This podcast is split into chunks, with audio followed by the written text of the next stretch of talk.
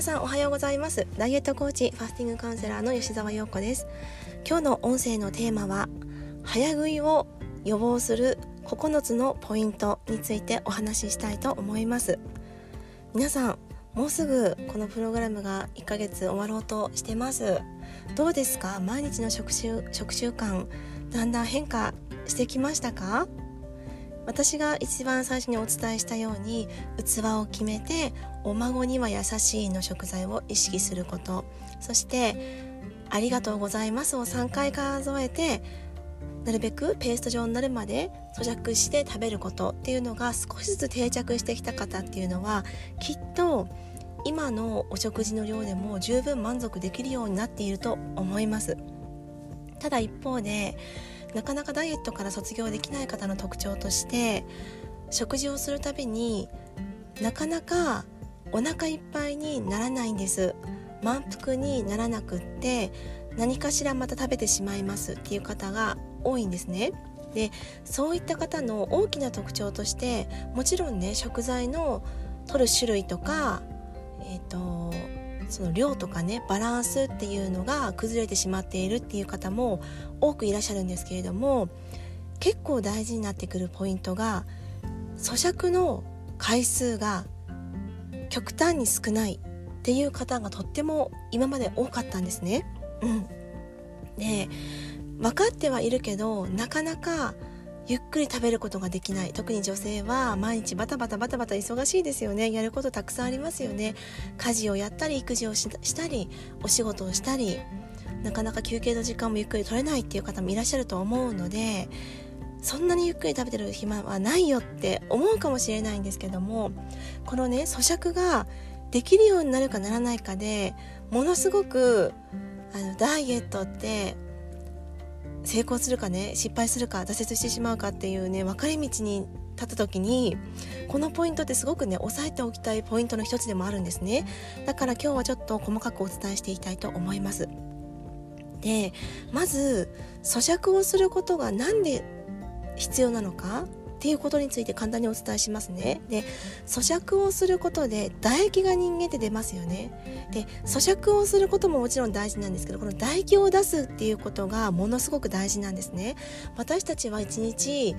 約ね1.5リットルぐらいの唾液が出てるとも言われていますでこの唾液の効果っていうのはすごくね体にとっていい効果があって例えば虫歯を予防するとかもそうだしこのね唾液を出すことがあの副交感神経を優位にさせるとも言われてるんですよ。リラックスする状態に体を持っていく力が高い、働きが高いとも言われてるんですね。で痩せる以外にもその唾液を出すっていうのはセロトニンのね分泌を増やすことで心がリラックスして集中力を高めてくれるっていう働きがあります。でさっき言ったように噛むことで副交感神経が優位になって体の緊張が和らいでいってストレス緩和につながるんですね。でそうすることで体の中のビタミン C を余分に使わなくて済むんですね。でビタミン C っていうのは疲労回復効果だったりとか美肌効果とか代謝を上げていくためには必要な栄養素なのでそれをちゃんと本来の体の働きに使うことができるんですよ。うん。あとは実は噛むこと唾液を出すことっていうのは顎の運動っていうのがねこの筋肉の刺激となって脳に伝わるんですね。で脳の働きを活性化させるんですよ。でこれは私の保育園の教育方針でもあるんですけどもよく噛むことうん、よく噛むことで体の筋肉の成長を助けるんですって子どもの筋肉の成長を。だからうちの保育園ではごぼうとかあの大根とかを本当に結構大きなサイズでおやつに与えてくれてるんですね。うん、これ本当に1歳が噛めるのかなっていう硬さのごぼうとかをあとスルメとかもね与えてくれてるんですけどそれはあの顎の筋肉だけじゃなくて体全体特に腕とか肩周りの筋肉を刺激することを目的としてやってくれてるんですけども実はそれが脳の働きをね活性化するってことも分かってるんですよね。うん、であとはえっ、ー、と口ってね実は消化器なんですよ。うん口って一番最初に唾液を出して食べ物を分解する消化器なんですね。で消化がこの口の中で行わ行われることによって胃とか腸の消化の負担がなくなるんですよね少なくなる。そうするとあの消化不良を防げるとも言われています便秘を防げるのもまずは口からとも言われてるんですね、うん、そして唾液っていうものにはアミラーゼっていう酵素がねたくさん入ってるんですけどもこのアミラーゼの消化酵素の量をあの口の中でこう調節ができるんですよ。口の中で節約できるんですね。よく噛むことで。そのアミラーゼっていうのは胃とか腸でも出るんですけどもある程度口の中で消化してしまうとこのアミラーゼの酵素を節約できるんですよね。だから無駄遣いしなくて済むんですよね。うん。だからその体体内酵素っていうのが自然と少ない量で済むようになって免疫機能が高まるとも言われています。うん、あとはちょっとこれは、ね、難しい話なんですけども DIT って言ってあの食事誘導性誘導性の熱産生っていうのが高まるので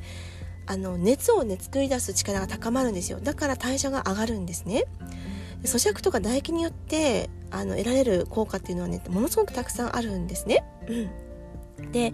食べるっていうのはあの食べることって太ることって思ってる方もいらっしゃると思うんですけどもまずは食べることっていうのは胃腸を動かすエクササイズでもあるんですね。で胃とか腸を作ってるあの材料ってタンパク質なんですよ、うん、だから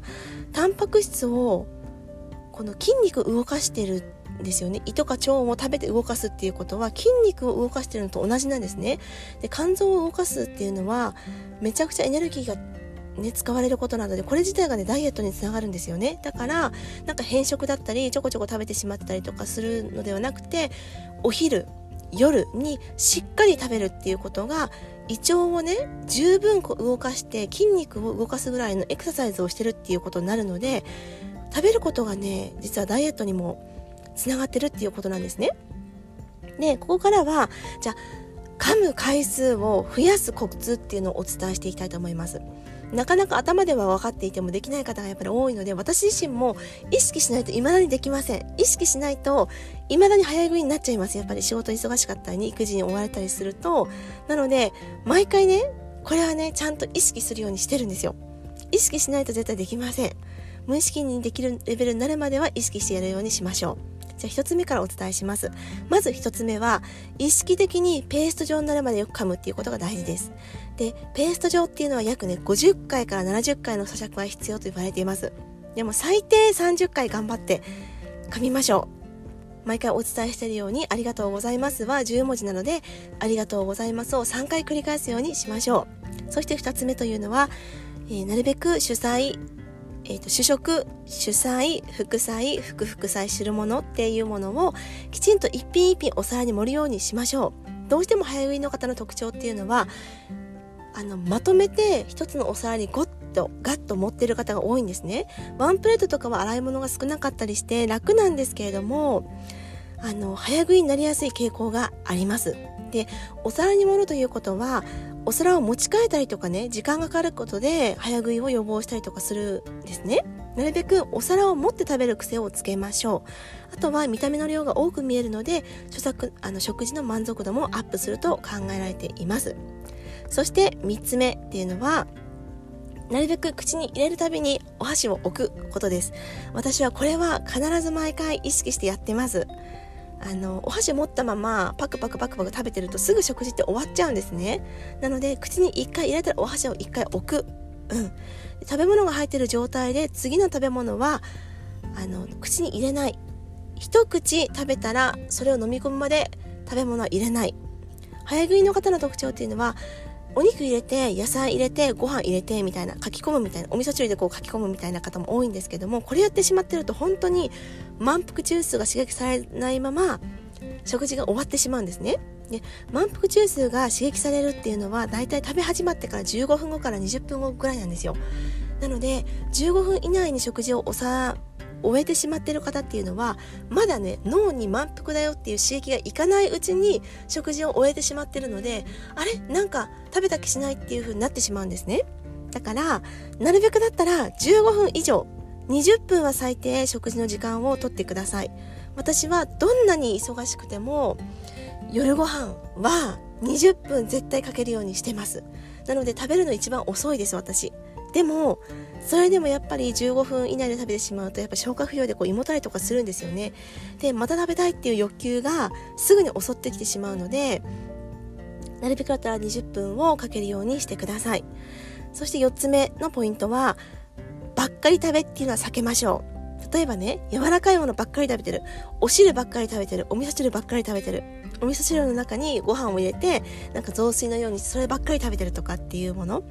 とかあとは味の薄いものばっかり食べてるとか、うん、逆に味の濃いものばっかり食べてるとかっていうのはあの危険です。で、まあ、具体的に話すとねあの豚の生姜焼きとかを作るじゃないですかで定食屋さんとかに行くとキャベツの千切りが隣にこう持ってあると思うんですけども例えば豚の生姜焼きを食べる時にはお肉に、うんと、千切りをこう巻きつくお肉で千切りを巻いてそれを一口食べるんですねキャベツばっかり食べてからお肉ばっかり食べるんではなくってキャベツの千切りプラスお肉を一口一緒にあの小さくちぎってねお肉はね食べるっていうことで例えばそういったとそういったことをやるとサラダにドレッシングがなくても食べれるんですよ。うんでもサラダを全部食べてから豚の生姜焼きを食べるとかになるとサラダにね余計なドレッシングをかけてしまったりとか余分な塩分とか油の摂取が増えたりする傾向があるんですね。だから私も一汁三菜食べる時にはサラダにはお塩と基本あのアマニ油とお酢ぐらいしかかけないんですね。でもあのメインのお肉を食べる時にそれを一緒にこう一口で食べるんですよね。あとはメインのお魚を食べる時に野菜も一緒に食べるっていう風にすると余分な味付けがしなくても済みますしあとは逆にタンパク質の分解を野菜が助けてくれるっていう働きもあるのでなるべくねこればっかり食べるっていうのは避けるようにしてください。もちろん最初に一汁三菜の場合はお味噌汁から飲んで野菜を少し食べてそれからタンパク質を食べるっていう感じなんですけども野菜全部食べきってからタンパク質を食べるよりも野菜とタンパク質を一緒に口に運んで一緒に消化するっていうのがポイントになります。そして次3つ目っていうのがあすみません。えっ、ー、と5つ目ですね。5つ目っていうのが水分で流し込まないです。早食いしてる方によくありがちな食べ方なんですけどもこれはお水で食べてるものをごっくんって飲み込む。あとお味噌汁でごっくんって流し込むっていう方結構多いんですね。で食事中にとっていい水分量っていうのはコップ1杯程度です。200ミリぐらいですね。200から250ミリぐらい。でどうしても水分取りすぎてしまうと胃液が薄まってしまうので消化のね能力が落ちてしまうんですよね。うん。で体はそうするそうすると栄養不足になってしまってまた空腹へとつながってしまう可能性もあります。なのでなるべくだったら食べてる時は水分取らない。ごっくんって飲み終わった後にちょこっと飲む。っていうようにしてください。私はあの食べてる時はハーブティーを飲むようにしてるんですね。あったかいハーブティー。でそうすることで冷たいものだとごくごく進むんですけどあったかいものでなかなかごくごく飲めないじゃないですか。だからなるべく食水分を多く取りすぎない工夫をしています。はい。でお水を飲むのは食感よりも食前とか食後の方が私は多いですね。うん。そしてポイント6つ目というのが喉越しが良いものばかりを食べるのを控えるです例えばお茶漬けとかカレーライスとか麺類とか喉越しが良いものっていうのは一品料理に多いですよね。うん。でこういったものっていうのはついついね冷めて冷める前に食べ終わらなきゃと思って書き込んでしまいがちになるんですよラーメンとかうどんとかお茶漬けとかねカレーライスとかっていうのはついついあったかいうちに早く食べようと思って早食いになりがちです。うん。でもしこういったものを食べる時にはなるべくいつも以上に噛むように意識してください。あとはもしねラーメンとか麺類を食べる時には野菜を多くトッピングしていつもよりも噛む量を増やすことです。私もラーメンとかねあの自分で作る時はなるべくだったら根菜を入れるようにしてるんですよ。レンコンとかあとキャベツとかまあ人参もそうですよね。で茹でるんではなくてさっと炒めるようにしてます。さっと炒めてえっとこう上に乗せるようにしてます。ラードでこう炒めて炒め野菜をねうん乗せるようにしてます。そういった工夫も必要ですね。はい、そして7つ目っていうのは、ながら食いをしないです。これはなかなか私も難しいんですけど、やっぱりね、テレビとかスマホとかパソコンを見ながら食べてると、噛むことを忘れてすぐに飲み込みがちになります。20分かけて食べることっていうのは、なかなかできなくなっちゃうので、うん、なるべくながら食べをしないようにしてください。私は基本的には、あの、食事中はテレビとかはつけないようにしてます。ただ夜はね、あの、パパがどうしてもテレビを見たいので、テレビを見ながらの食事になることもあるんですけど、娘と2人の時は音楽をかけてテレビは見ないようにしています。そして8つ目。はい。で、これはね、環境に合わせるっていうポイントなんですけども、さっき言ったようにね、テレビを見ないとかも大事ですし、ゆっくりした BGM を流しながら食べるっていうのも結構大事です。私は娘と2人の時には、あの、ゆったりめのね、ピアノの音楽とか、ちょっと好きなノラ・ジョーンズのゆったりめな音楽を BGM でかけながら食事をするんですね。そうすると気持ちもやっぱりゆっくりできるので、食べるスピードが少し遅くできます。あとは、もし大人数で食べる時には食べるスピードが一番遅い人に合わせるっていうのも大事になります。うん。ぜひやってみてください。そして最後、9つ目のポイントは、料理を薄味にするです。うん。で、私たちのね、ベロ、舌っていうのは、味を感じると反射的に飲み込む習性が実はあるんですよ。知ってましたかこれ？だから味の濃いもの、特にね、私分かりやすいなって思ったのは、マックとかファストフードとか、ね、味の濃いものっていうのって結構すぐ飲み込んですぐなくなっちゃいません？あれ？なんかもう食べ終わっちゃったみたいな感じのものってありませんか？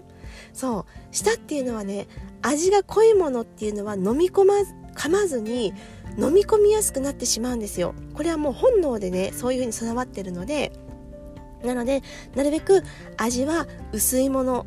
うん、っていうのを意識するようにしてください。調理の時もね。うん、なので私はもしクックパッドとかレシピサイトとか本を読んだ時にそのレシピをね参考にしようって思った時も調味料はその3分の2で抑えるようにしてます。お塩小さじ1杯だったとしたら小さじ3分の2かもう少し薄くしたいっていう時には小さじ3分の1にしてます。そういう風にしてこう慣らしていくといいですね。やっぱレシピサイトのね、分量って結構しょっぱいんですよね。うん。味、こう万人受けする味付けになってるので、そういった工夫もしてみてください。はい。ということで少し長くなってしまったんですけども、今日はね、早食いを予防するためのポイントをお伝えしてみました。これはね、私自身も本当に毎日意識しないとできないんですよ。うん。それぐらい結構難しいです。まずは意識しながら、やってみてくださいもしねなかなか意識できないっていう方はメモに書いて机に貼っとくテーブルに貼っとくとかでもいいです私も最初はね実はそうやってたんですよ自分でメモに書いてありがとうございます3回とかって書いてテーブルに貼っておいたりしたんですねうん、それだけでも違うかなって思いますので、ぜひぜひやってみてください。ということで、次回の音声でまたお会いしましょう。